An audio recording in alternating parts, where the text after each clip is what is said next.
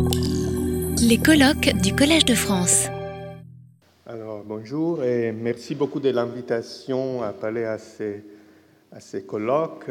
En effet, c'est la deuxième fois que je parle à un colloque de rentrée du Collège de France et euh, il y a justement environ six ans, je parlais ici du CERN comme modèle de coopération scientifique en Europe et aujourd'hui, euh, le thème est un peu élargi, donc le sujet euh, devient la physique des particules élémentaires plus en général et la mutualisation des savoirs à l'échelle mondiale. On peut se demander pourquoi avoir choisi la physique des particules pour illustrer ce sujet euh, qu'on m'a donné.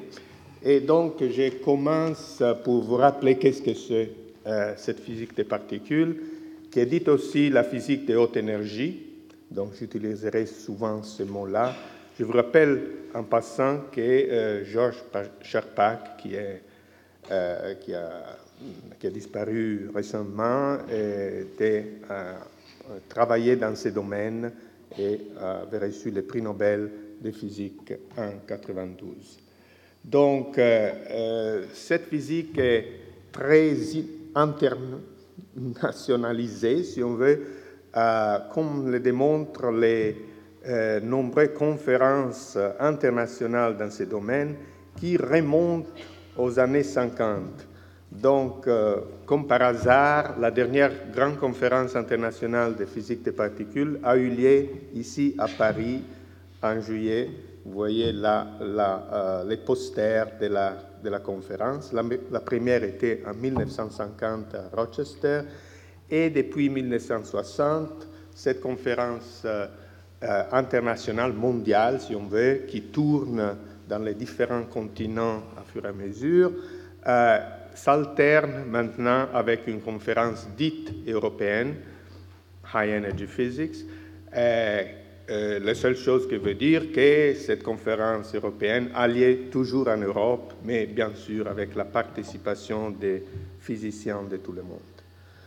Donc, euh, euh, la prochaine, en 2011, va être à Grenoble. celle d'avant était à, à, Cracovie et la prochaine conférence internationale va être à Melbourne, en Australie. Donc, quels sont les objectifs de la physique fondamentale en général? C'est de pousser nos connaissances des, lois les plus intimes de la nature à ses limites, mais je dirais plutôt à nos limites. Euh, et, il y a là deux frontières qu'on essaie de pousser le plus loin possible. C'est la frontière de l'infiniment grand, c'est-à-dire de voir toujours plus loin dans l'espace, qui équivaut à remonter toujours plus en arrière dans le temps. Et pour ça, il faut de grands télescopes. Le télescope Hubble, c'est un exemple. Et après, il y a la deuxième frontière, qui est la frontière où travaille la physique des particules, c'est la frontière de l'infiniment petit, c'est-à-dire de voir toujours plus en détail dans la structure intime de la matière. Donc, euh, on veut regarder dans les tout petits, mais pour ça, il nous faut de grands accélérateurs, donc il semble un peu une contradiction un mot. Et la raison pour ça, c'est, je m'excuse, c'est la seule formule que j'ai utilisée dans la conférence, la physique quantique nous dit que pour voir une structure de taille, appelons-la delta x, très petite, il nous faut au moins une énergie qui est inversement proportionnelle à delta x. Donc, si on veut regarder dans les très petits, on a besoin d'une énergie très grande. Euh, d'autre part, les hautes énergies caractérisent pas seulement les, grands accélérateurs, mais caractérisent aussi l'univers primordial, parce que l'univers primordial était très chaud, très dense aussi, et très chaud, ça veut dire qu'il y avait de grandes énergies en jeu. Donc, ces deux infinis de la physique fondamentale, en effet, se touchent, et on parle aujourd'hui de la physique astroparticulaire. Il n'y a pas des erreurs de, pas particulières, pas particulières. Je ne sais pas si le mot existe, mais quelqu'un l'a inventé de toute façon. Euh, donc, c'est pour ça que les microscopes les plus puissants dont on dispose aujourd'hui sont en effet les accélérateurs de particules. Et euh, pour avoir une grande énergie de particules accélérées, euh, il nous faut une grande taille de l'accélérateur. La raison, c'est d'éviter trop de pertes d'énergie par rayonnement. Plus la, la courbure de la trajectoire est, est, est grand et plus il y a du rayonnement et donc euh, c'est coûteux en énergie. Donc euh, aujourd'hui, euh, les records dans, dans cette course vers les grands, c'est en Europe, c'est effectivement à Genève, au CERN, au laboratoire de, de recherche en physique des particules. Le nom nucléaire est resté là parce que N c'est pour nucléaire, mais en effet, ce n'est pas vraiment de la physique nucléaire qu'on fait au CERN s'appelle LHC, euh, Large Hadron Collider en anglais, euh, grand collisionnaire hadronique en français. Donc c'est euh, un instrument qui amène à la collision des protons et aussi des noyaux lourds comme les, les plombs ou l'or. Donc, essayons de décrire un petit peu ces monstres, entre guillemets, en chiffres, en images. un chiffre c'est euh, quelque chose qui a environ 10 km de diamètre, un total de presque 10 000 aimants. Les aimants sont supraconducteurs, c'est-à-dire sont pré-refroidis avec de l'azote liquide à moins 190 degrés et après avec de l'hélium liquide jusqu'à une température tout près du zéro absolu. Et euh, les faisceaux de particules voyagent dans une cavité qui est très très vide, parce qu'autrement il y a des collisions et on perd les, les faisceaux. Donc la pression est de 10 moins 13 atmosphères, c'est-à-dire 10 fois inférieure à la pression sur la Lune. Et à pleine puissance, on n'est pas encore là, il y aura des trillions de protons lancés à une vitesse tout tout près de la vitesse de la lumière, qui donc à cette vitesse-là vont effectuer 11 000 et quelques fois les tours de l'accélérateur par seconde. Et il y aura deux faisceaux de protons ou éventuellement des noyaux qui voyageront, ils voyagent déjà, mais ils voyageront à une énergie maximale de 7 euh, téraélectronvolts, qui ça veut dire euh, autrement 7000 fois euh, plus grand que l'énergie associée à la masse du proton à travers la, formule d'Einstein. Euh, et ça permettra des collisions frontales de 14 TeV, parce que les deux faisceaux sont accélérés dans des, directions, les deux directions opposées. Pour l'instant, on est à moitié chemin, donc on n'a que 7 euh, total, 3,5 plus 3,5. Et ça donnera lieu, et ça c'est un peu le problème, à quelques 600 millions de collisions par seconde. Donc très difficile de, les, enregistrer toutes. En image, euh, vous voyez là une photo euh, où on voit à droite l'aéroport de Genève. Bon, ce n'est pas Charles de Gaulle, donc la comparaison est un peu trompeuse peut-être, mais vous voyez les dimensions des de l'anneau. Euh, là, c'est juste dessiné. Hein, l'anneau est sous terre. Il y a un petit anneau qui, que c'était l'accélérateur, un des accélérateurs précédents qui sert comme préaccélérateur et pour injecter euh, les protons déjà préaccélérés dans les grands accélérateurs. Euh, là, on voit la vue d'un autre côté où on a dessiné aussi euh, la frontière entre la Suisse et la France. Et vous voyez qu'en effet, même si on parle toujours de LHC à Genève, la plus grande partie de l'accélérateur est en France, dans les pays de Gex. Là, c'est Ferney-Voltaire, euh, tout près de la, de la frontière. Euh, mais, comme je l'ai dit, les expériences sont faites sous terre, parce que l'anneau est sous terre, donc les protons circulent dans cet anneau dans le sens inverse. Et il y a, en effet, il y a une possibilité d'avoir huit points d'intersection des deux faisceaux, mais pour l'instant, on n'utilise que quatre, où il y a les, expériences ont lieu. Et là, c'est une image du tunnel, justement, une centaine de mètres sous terre. Alors, pour, euh, pour euh, reconstruire les événements qui suivent ces collisions, il faut des, des détecteurs qui doivent être très grands pour contenir tout l'événement et mesurer tous les paramètres et ce détecteur doit être très précis. Il mesure le temps de passage d'une particule à quelques milliardièmes de secondes près et la position, la trace à une millionième de mètre. Et il faut des ordinateurs euh, très très puissants euh, parce que à cause justement du nombre d'événements, de la complexité des événements et euh, donc, pour permettre aux physiciens qui travaillent dans cette expérience, il s'agit là d'environ 7000 physiciens du monde entier, euh, il faut des dizaines. On a, on a construit ce qu'on appelle la grille, et c'est un, un, système d'ordinateurs qui travaillent ensemble, qui sont partout dans les planètes et sont euh, exploités dans ces réseaux informatiques. Là, c'est une image des quatre principales expériences relâchées, donc des, si vous voulez, des, détecteurs de particules avec des, disons, des, caractéristiques un peu différentes. Ça, c'est les deux grandes expériences, Atlas et CMS. Et après, il y a Alice qui utilisera surtout les ions, les collisions des ions. Et là, c'est une expérience dédiée en particulier aux quarks du type B, et donc, euh, pour, euh, dans, cette expérience, il y a des collaborations scientifiques euh, d'une taille qu'on n'a jamais rassemblée auparavant.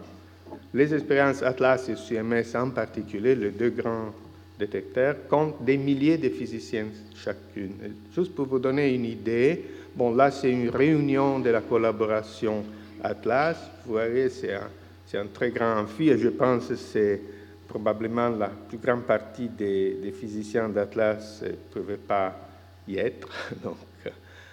Et, là, par exemple, c'est la liste des labos euh, de la collaboration CMS en juin 2008. Je pense depuis, elle a augmenté. Il s'agit de 3600 membres avec 183 laboratoires de 38 pays on voit notamment là aussi les pays émergents dont on a discuté tout à l'heure, le Brésil, euh, la Chine, euh, la France est assez bien représentée, ça pourrait être un peu mieux, je dirais.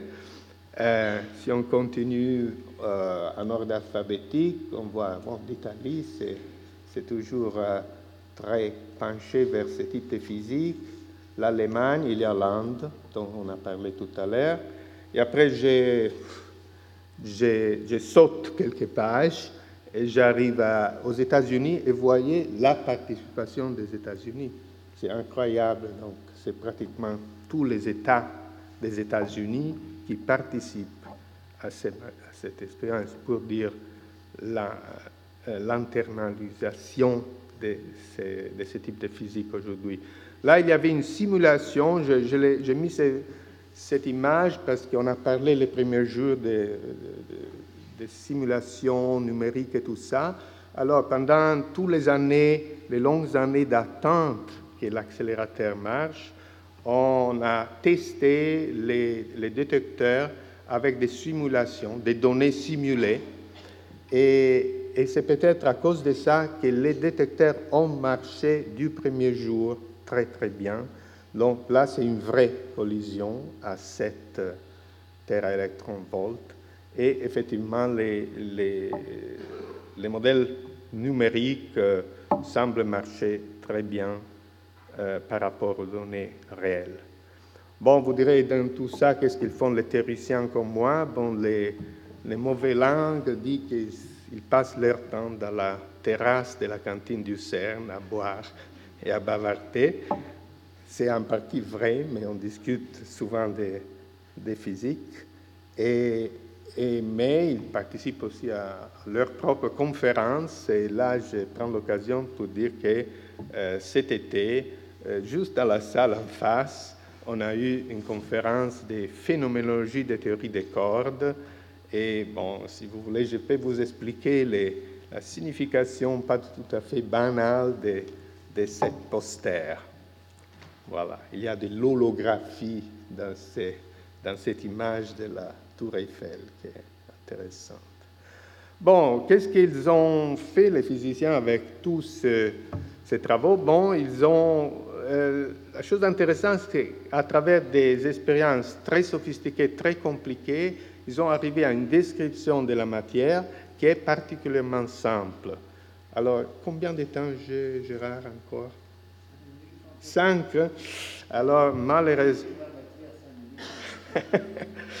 bon, je dis alors très rapidement, parce que là, c'était, j'avais pensé effectivement de les, d'éviter ces... Mais disons, c'est ce qu'on a compris, c'est qu'en cassant la matière plus en plus, on arrive à ce qu'on pense aujourd'hui être les composants les plus élémentaire de la matière, c'est les électrons qui tournent autour des noyaux, mais le noyau euh, est, fait, bon, ça on le savait depuis quelque temps, des protons et des neutrons, mais il y a des structures à l'intérieur des, protons qui s'appellent les quarks, et si on veut, les, électrons, les neutrinos d'un côté et les quarks de l'autre forment des familles des, composants euh, de toute la matière que nous connaissons. Après, il y a la matière sombre, et là, c'est un mystère. Et en plus, il y a une description très unifiée des quatre forces fondamentales, la force électromagnétique, la force nucléaire,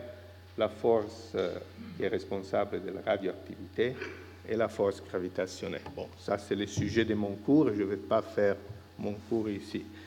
Et, voilà, je laisse tomber ça. Je voulais juste euh, signaler que donc il y a cette relation très intéressante entre la physique des particules et la cosmologie, parce que dans l'univers primordial, par exemple, à un certain moment, quand la température de l'univers était très élevée, euh, bon, d'abord, il n'y avait pas des atomes, parce que les électrons et les noyaux étaient séparés, mais euh, si on remonte encore un peu plus en arrière dans le temps, on trouve aussi une phase dite de quark gluon plasma où les protons s'est euh, liquéfié, va liquéfier en, en, quark.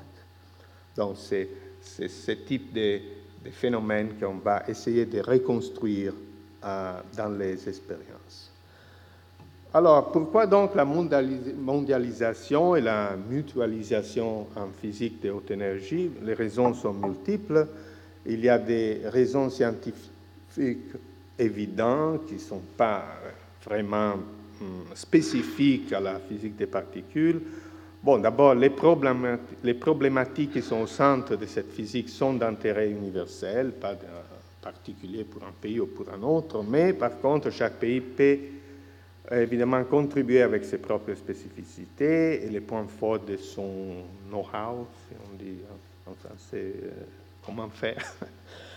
les, interactions entre les différentes écoles créent des synergies qui contribuent d'une façon essentielle à la réussite du projet. Et euh, on doit dire que l'accélérateur et les, décréteurs euh, sont le résultat de l'assemblage de composants provenant de tous les coins de la planète. J'ai fait l'exemple des aimants. Pour produire ces 10 000 aimants euh, supraconducteurs, il a fallu vraiment faire un effort et, mettre en marche des usines dans, plusieurs pays. Et c'est un effort euh, global qui a rendu possible rassembler tous les aimants en temps utile. Mais il y a évidemment des raisons économiques et politiques. C'est une physique chère à cause des dimensions et peut-être difficile à vendre par rapport, par exemple, à de la recherche médicale. Ce n'est pas tout à fait évident au grand public, je ne sais pas pour vous, mais ce n'est pas évident à tout le monde que ça vaut le coup. Et le coût est élevé, se chiffre autour de 3 milliards d'euros, sans compter les coûts des détecteurs, et là, c'est les différentes collaborations qui s'en occupent. Alors peut-être c'est c'est clairement beaucoup trop pour un seul pays, et, euh, aussi, ce n'est pas facile à pousser politiquement pour un seul pays. disons, si on les justifie dans le cadre d'une collaboration, c'est beaucoup plus facile que si on, essaie de pousser ce type de, dépenses au niveau d'un seul pays. On a vu donc une évolution dans les derniers 50 ans à partir des programmes nationaux, après multinationaux continentaux et finalement des programmes planétaires. Et euh, disons, pour retracer un petit peu l'histoire, euh, par exemple, aux États-Unis, après la Deuxième Guerre mondiale, on regardait la physique nucléaire et son nouveau-né, est la physique des particules, oui, pour leur intérêt scientifique, bien sûr, mais aussi comme euh, quelque chose d'intéressant du point de vue stratégique et militaire. Et à la fin des années 60, on trouve encore des traces de cette attitude dans les congrès américains, par exemple. Il y a une fameuse déposition de Bob Wilson. Bob Wilson, c'était le directeur de l'actuel Fermilab, près de Chicago, qui a son temps s'appelait National Accelerator Laboratory, donc c'était un accélérateur national américain. Et là, il y avait le sénateur Pastor euh, qui, euh, euh, lui posait des questions sur la valeur de construire un nouveau accélérateur de particules et lui demandait, y a-t-il quelque chose dans les espoirs liés à ces accélérateurs qui concernent la sécurité de notre pays? Et Bob Wilson répond, non, je ne pense pas. donc, pas du tout Non, pas du tout. Donc, il n'a aucune valeur dans ce point de vue. Et euh, Bob Wilson répondait à cette phrase qui est devenue assez célèbre. Bon, je ne vais pas tout la lire. Il n'y a rien à voir directement avec la défense de notre pays, sauf peut-être de les rendre dignes d'être défendus. Mais donc, c'était des, temps durs. Et euh, plus tard, dans les années 80, euh, ces raisons des euh, stratégies militaires, défense et tout ça, avaient cédé la place à des raisons de compétition purement scientifique. Il y avait eu euh, la course vers l'espace, la Lune, donc la compétition avec l'Union soviétique. Et donc c'était un peu dans cette atmosphère-là qu'en 1987, le, le, gouvernement américain avait approuvé les super Conducting Super Collider euh, au Texas. On a commencé à, construire les, tunnels pour installer l'accélérateur. Après, il y a eu la chute de Berlin, l'effondrement de l'Union soviétique. Bon, finalement, en 1993, euh, le gouvernement américain a annulé carrément tous ces projets avec une grande désolation, avec un, une perte d'argent considérable. Heureusement, quelques années plus tard, euh, le LHC a été approuvé euh, à Genève, mais avec le support crucial des États-Unis, mais aussi du Canada, du Japon, de l'Inde et, la Chine. Et comme vous avez vu, beaucoup de pays qui ont, euh, sont rejoints dans l'effort. Et je dois dire, parce que j'étais dans le directeur de la division théorique, donc j'étais invité à toutes les, réunions importantes, euh, les projets a failli souvent tomber à l'eau à cause des problèmes purement nationaux. Je me rappelle un gros problème avec l'Allemagne à un certain moment. Mais, si vous voulez, euh, aucun pays voulait euh, détruire quelque chose devant toute cette communauté réunie. Donc finalement, le projet a résisté et en décembre 1994, euh, on a eu l'approbation du projet. Bon, on peut se demander est-ce que la recherche fondamentale est trop chère? Et Évidemment, ça dépend des, termes de comparaison. Là, j'avais mis quelques chiffres, grosso modo, rapportés à, un euro 2010, des plusieurs projets. Et on voit que le LHC, ce n'est pas tellement cher par rapport à d'autres projets. Euh, une raison pour laquelle euh, le n'a pas été tellement cher, c'est que les tunnels existaient déjà pour un accélérateur précédent. Donc, euh, ça a diminué pas mal les coûts de construction.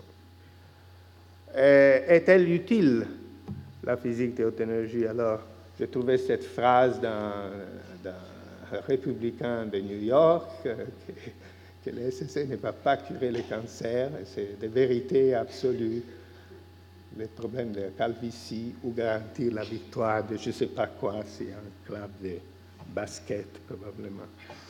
Mais effectivement, il y a eu des retombées et euh, vous le savez peut-être, euh, quelquefois c'est ignoré, mais le World Wide Web est né au CERN euh, à la fin des années 80 pour répondre aux besoins de partage d'informations entre scientifiques qui travaillaient sur la même expérience, mais dans des différentes universités et instituts. Bon, le CERN n'a pas compris l'importance de la découverte. Berners-Lee est parti au MIT et, après c'était le début d'Internet et de toute cette révolution. Euh, mais ce n'est pas la seule, la seule retombée de la physique de haute énergie. Là, j'ai fait une longue liste. Euh, le point, c'est que les accélérateurs et les détecteurs font appel à une technologie de pointe et donc il y a forcément des retombées dans tous les domaines qui utilisent ces mêmes, euh, ces mêmes techniques. Et bon, euh, je me suis posé la question, il y a des aspects négatifs de la mondialisation de la recherche? Bon, on pourrait se poser la question Bon, je ne l'ai pas mentionné, mais vous savez peut-être que l'LHC a eu une panne sérieuse en septembre 2008 qui a bloqué tout pendant plus qu'un an. Et donc, on peut se demander est-ce que c'est en effet tour de Babel, les gens qui n'ont pas. Euh, je n'ai jamais entendu cet argument pour dire c'est la faute euh, aux Indiens ou, au fait que peut-être les États-Unis avaient pris des centimètres pour des pouces, ou quelque chose comme ça. Donc, à, mon avis, il n'y a pas de, vrais euh, problèmes liés à la mondialisation, au moins dans ce domaine de la, de la physique. Bon, il y a des problèmes de taille, mais ils ne sont pas spécifiques à la mondialisation. C'est clair que des collaborations si énormes que ça posent quand même quelques problèmes. Et la compétition, même si on a mondialisé la recherche, est toujours présente. Par exemple, je suis sûr que les quatre expériences qui sont dans les LHC, ils, sont en compétition entre eux pour arriver les premiers à faire des découvertes. On a déjà vu ça avec les premières analyses des résultats. Bon, au contraire, je pense que la, la science a toujours eu un pas d'avance euh, sur la politique. Je voulais, juste pour conclure, je terminais presque, l'exemple de cette, euh, cette aventure qu'on appelait Sésame. Donc, ce n'est pas de la physique des particules, si vous voulez, c'est une dérivée de la physique des particules. Je l'avais sur la, sur la, euh, sur la diapo. donc, un accélérateur produit aussi de la lumière des synchrotrons et on utilise cette lumière des synchrotrons pour faire d'autres études euh, appliquées, sont des physiques appliquées. Et, euh, là, la, chose euh, très intéressante, c'est que, disons, on a décidé de, construire un de, de, mettre un accélérateur en Jordanie et avec ces États-là comme membres principaux de l'aventure, la, de si vous voulez, et vous voyez là Iran, Irak, Israël, Jourdain, Palestiniens et tout ça. Donc, si on pense au discours qu'on a entendu tout à l'heure du président iranien, ça semble presque incroyable que, par contre, il s'est mis ensemble à travailler dans la physique. Et il y a une contrepartie théorique de ça. Je suis à connaissance d'une conférence qui se tient chaque année à Crète, à Crète, entre physiciens israéliens et iraniens, des théoriciens qui se rencontrent. Bon, il y a aussi des Grecs qui, qui participent, qui jouent le rôle des hostes. Et bien sûr, ce sont des choses ouvertes à tous les scientifiques. Mais pour conclure, je pense que le but principal de cette recherche reste quand même celui d'élargir nos connaissances. Donc je termine en mettant là euh, une phrase que Dante a mis dans la bouche de Ulysse. Fatti non foste a vivere come bruti, ma per seguir virtute e conoscenza. Donc je pense qu'effectivement, cette physique des particules satisfait très bien ces critères, la connaissance d'un côté et, disons, la fraternité, la, euh,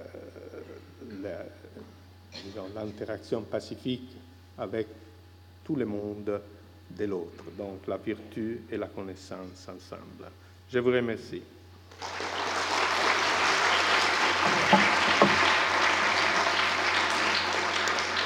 Retrouvez tous les contenus du Collège de France sur www.colège-2-france.fr.